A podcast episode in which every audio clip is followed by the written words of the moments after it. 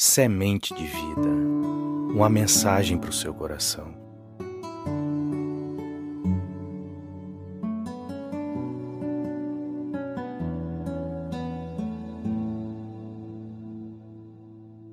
Amados de Deus, graça e paz, mais uma vez passando aqui para meditarmos das sementes que Deus tem para o meu e para o teu coração, nessa semente de vida que está escrita em Êxodo, capítulo 14, versículo 14.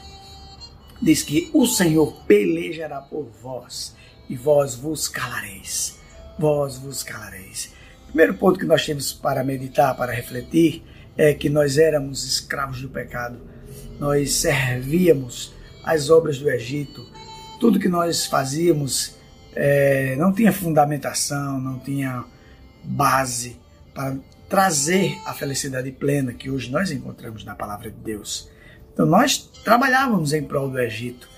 E o grande Deus, no segundo ponto, nos libertou com um braço forte e poderoso e nos deu essa liberdade, nos tirando da escravidão, da morte, do pecado. E hoje, dentro do meio do teu coração, gera uma vida essa palavra gera uma vida que nos anima, que nos mantém firmes. Terceiro ponto, nós estamos na caminhada proposta pelo Senhor, indo em frente, em direção a Canaã celestial. Então nada poderá nos embaraçar, nenhuma das coisas desse mundo poderá nos embaraçar, porque em tudo nós glorificamos o nome do Senhor e percebemos o agir de Deus em nossas vidas. Quarto ponto, que quando o inimigo lembra que já perdeu o controle da minha e da tua vida, ele tenta nos afrontar, tenta nos entristecer, mas em tudo permanecemos com a nossa fé inabalada no Senhor, glorificando o nome do Senhor.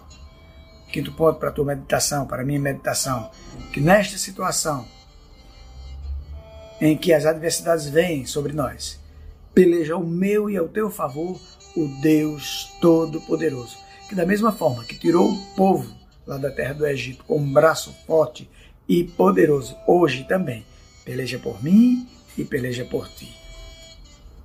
Então, queridos, o que é que esta palavra, o que é que esta semente de vida traz para mim e para você? Não tem mais. Estai, quietos e vede o livramento que o Senhor hoje vos fará. Então Deus traz para minha vida, para a tua vida, uma palavra de segurança, mandando que eu e você não tenha medo. Segunda coisa, que estejamos quietos, da mesma forma que naquele tempo Faraó endureceu seu coração e se voltou contra o povo de Deus e foi perseguir, voltar a perseguir o povo de Deus. E Deus diz: fique quieto, porque eu é quem vou pelejar por você. E o Senhor disse ao povo de Israel naquela ocasião, e diz para mim para você hoje: veja o livramento que o Senhor hoje vos fará.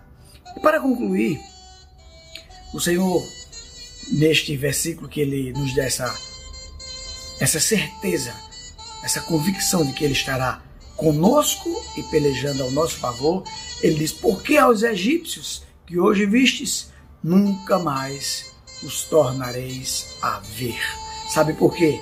Porque é o Senhor quem peleja por mim, quem peleja por você, e nós nos calaremos. Nos calaremos e contemplaremos a grande mão de Deus agindo ao nosso favor.